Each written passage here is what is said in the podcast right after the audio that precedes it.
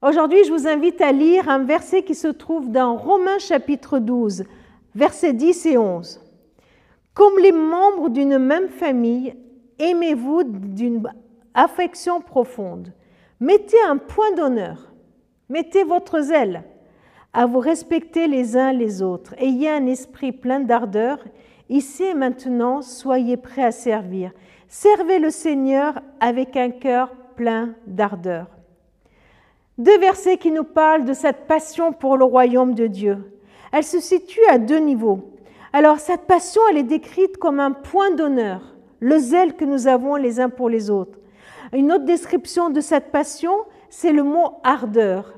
Et les deux à mettre dans deux domaines. D'abord le domaine des relations, les relations les uns avec les autres. Le royaume de Dieu, c'est l'ensemble des personnes. Le lien qui nous unit, c'est le fait d'être membre d'une même famille. Et le signe du royaume de Dieu, c'est quoi? C'est l'amour que nous avons les uns pour les autres. C'est le respect que nous avons les uns pour les autres. Voilà le premier domaine où notre passion pour le royaume de Dieu se manifeste. C'est le zèle que nous avons à nous respecter, à nous aimer. Vous avez besoin de ce zèle aujourd'hui? Vous avez besoin d'avoir cette ardeur à aimer les autres, à les respecter Demandez-le au Seigneur. Le deuxième lieu où se manifeste notre passion pour le royaume, c'est notre façon de servir.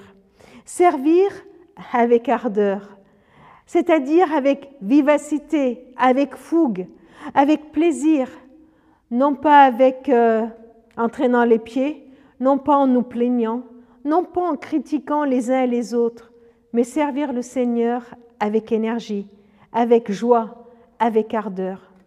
Aimer les uns les autres, servir le Seigneur avec ardeur. Voilà deux conséquences de notre passion pour le royaume de Dieu. Lequel, lequel vous avez besoin de travailler plus? Demandez-le au Seigneur. Demandez-lui de vous donner cette ardeur pour le servir. Demandons-lui de nous donner ce zèle, cet empressement à aimer et à respecter les autres.